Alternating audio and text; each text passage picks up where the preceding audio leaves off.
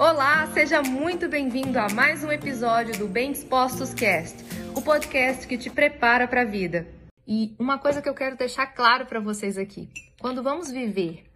optar por viver de forma sistêmica, nós não estamos dizendo que você vai trabalhar menos, que você vai estudar menos, muito pelo contrário. Você vai começar a ter mais eficiência no seu trabalho, nos seus estudos. Sabe por quê? Porque uma pessoa que sabe a hora de descansar, uma pessoa que sabe a hora de estar com a família, uma pessoa que sabe a hora de estar com o cônjuge, que sabe a hora de dar atenção para o que é verdadeiramente bom e importante para a vida dela, além do trabalho, além dos estudos, essa pessoa, a hora que senta para trabalhar, a hora que senta para estudar, ela é mais eficiente, ela se concentra melhor, ela é mais produtiva, ela vai colher mais resultado e, consequentemente, vai ganhar mais dinheiro, que é o que muitas pessoas também gostariam quando elas se empenham tanto no trabalho e nos estudos. Elas não fazem isso à toa, elas fazem porque elas querem ser mais bem remuneradas, elas querem crescer na carreira.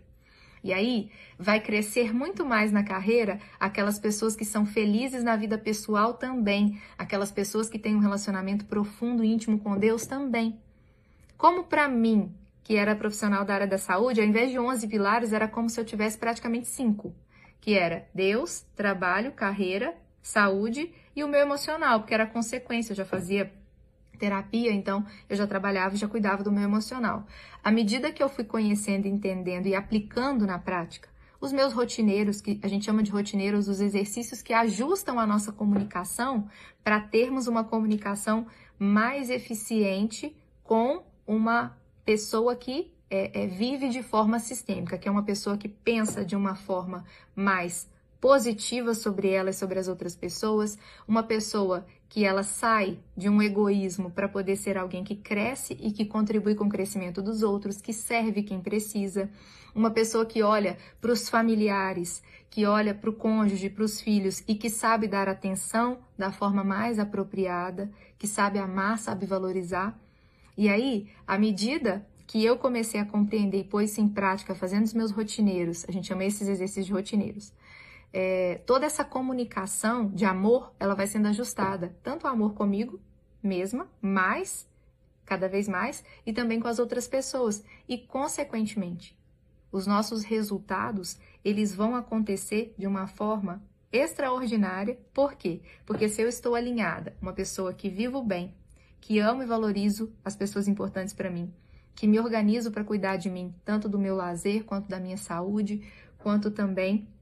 do meu aprendizado, do meu trabalho, se eu me estruturo, aprendo, aprendo a ser uma boa gestora da minha vida, eu consequentemente vou planejar e executar também as minhas metas e os meus objetivos. E dentro do processo de coaching, o coach ele auxilia o coach a identificar o ponto onde ele está, como é que está, mapear o diagnóstico da vida dele atual, entender quais são as maiores necessidades e também os desejos que esse coach veio para o processo, o que ele realmente quer realizar, para então traçar um caminho